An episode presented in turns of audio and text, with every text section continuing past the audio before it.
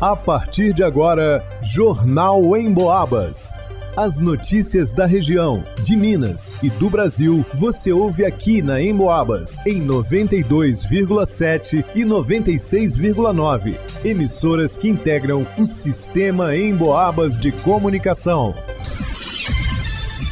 Isabela Castro. Sequelas da chikungunya podem durar meses, afirma infectologista. Vanusa Rezende. Em abril, o salário mínimo para a família são joanense deveria ter sido de R$ 5.051,55. É o que aponta o NEP. Luana Carvalho. Dia D da campanha de vacinação contra a influenza acontece nesse sábado 27 em São João del Rei. Gilberto Lima. Suspeito de tráfico é perseguido em rodovias da região.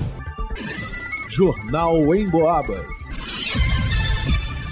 A chikungunya é uma arbovirose, ou seja, uma patologia causada por um vírus transmitido através de um mosquito. No caso da doença, ela é transmitida pela picada do Aedes aegypti, e as pessoas acometidas por essa enfermidade podem sofrer com sequelas que são capazes de durar meses devido à complexidade da doença, segundo a médica infectologista Janaína Teixeira. Agora, a chikungunya, o problema dela é que ela pode deixar sequelas. Ela tem uma fase aguda, que é a fase febril, que vai até o 14 dia, normalmente febre mesmo até o sétimo dia. Depois tem uma fase que a gente chama de subaguda, que vai do 14 até o, é, três meses, e pode até surgir uma fase crônica, que é depois dos três meses de início dos sintomas. Ou seja, o paciente ele pode sofrer com essas dores articulares por um período prolongado inclusive dor articular, edema articular, então inchaço. Por isso que a, a chikungunya ela tem essa complexidade, que não é só aquela fase aguda como outras doenças virais, né?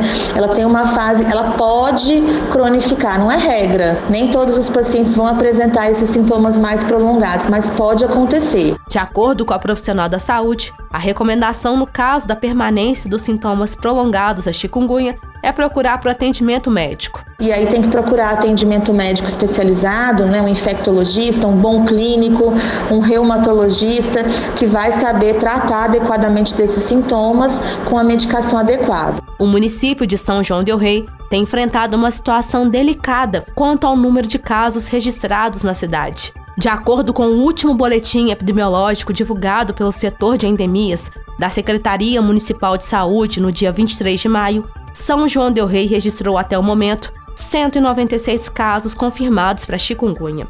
A recomendação por parte do setor responsável para conter o aumento do número de casos da doença continua sendo a eliminação de recipientes que permitam o acúmulo de água parada, uma vez que esses espaços podem se tornar um foco em potencial para a reprodução do Aedes aegypti. Em São João del Rei, ainda é possível denunciar focos de água parada pelo Teledengue através do telefone 3379 1565. Para o Jornal em Boabas, Isabela Castro. O salário mínimo para sustentar uma família de quatro pessoas em São João del Rei deveria ter sido de R$ 5.051,55 em abril de 2023, de acordo com a estimativa do NEP, o Núcleo de Ensino, Pesquisa e Extensão em Economia da UFSJ.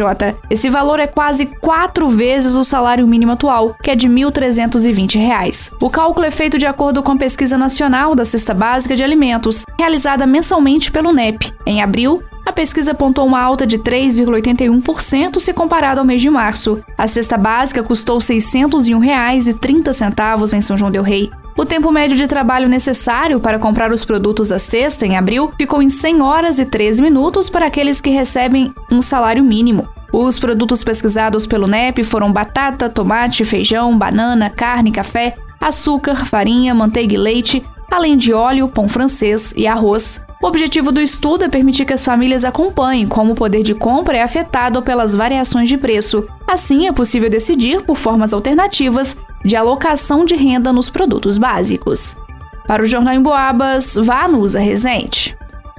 Neste sábado, 27 de maio, acontece o dia D de vacinação contra a influenza em São João del Rei. A 25ª campanha de vacinação contra o vírus influenza, causador de infecção aguda do sistema respiratório, com elevada transmissibilidade e distribuição global. O público-alvo corresponde a 81 milhões 766 mil 16 pessoas, e a meta é vacinar pelo menos 90% de cada um dos grupos elegíveis. Em São João del Rei, Todos os postos de saúde vão estar abertos de 8 da manhã às 4 horas da tarde. Podem receber a dose contra a gripe em inúmeros grupos, por exemplo, idosos com 60 anos ou mais, trabalhadores de saúde, crianças de 6 meses a menores de 5 anos, gestantes e puérperas, professores, pessoas com deficiência, entre outros. A vacinação contra a influenza é uma das medidas de prevenção para proteger contra a doença, suas complicações e óbitos, além de contribuir para a redução da circulação viral na população, especialmente nos indivíduos que apresentam fatores ou condições de risco. Para receber o imunizante, basta comparecer a um dos postos de saúde com seu cartão de vacinas, RG e CPF ou cartão SUS. Para o Jornal em Boabas, Luana Carvalho. Ontem chegou até o conhecimento de uma equipe da Polícia Militar a informação de que haveria um veículo Renault Kwid de cor branca, placa SHI final 55, se deslocando pela rodovia MG 494 seguindo de São Tiago a São João del Rei, sendo que o referido veículo estaria transportando drogas. Dessa forma, foi estabelecida uma operação com a Polícia Rodoviária visando a abordagem do carro, sendo montado o cerco e bloqueio próximo a um posto de São João del Rei. Ao avistar as equipes policiais, o motorista ignorou a ordem de parada e fez uma manobra brusca de retorno, fugindo rumo à cidade de São Tiago em alta velocidade, colocando em risco a vida de pessoas que transitavam no acostamento da via. Após uma verificação nas possíveis estradas vicinais próximas, uma equipe do Comando Tático que estava no distrito de Vitoriano Veloso avistou um outro veículo, um Gol de cor vermelha, placa OPG final 10, ocupado por dois indivíduos em atitude suspeita. Ao verem a viatura, eles também aceleraram e depois pararam de forma brusca, sendo abordados pelos policiais. Nesse momento, o indivíduo que estava no banco do passageiro foi identificado como sendo motorista do outro carro suspeito. Imediatamente ele ocupou o banco do motorista e realizou uma outra manobra brusca de retorno, fugindo novamente, desta vez sentido a cidade de Tiradentes. O gol foi localizado pela polícia rodoviária abandonado na cidade de Prados. Os policiais receberam também a informação de que o Renault Quid estaria escondido em uma residência no bairro Bela Vista, em São João del Rei. Ao final da operação, os dois carros envolvidos foram levados para o pátio credenciado do Detran. Para o Jornal em Boabas, Gilberto Lima.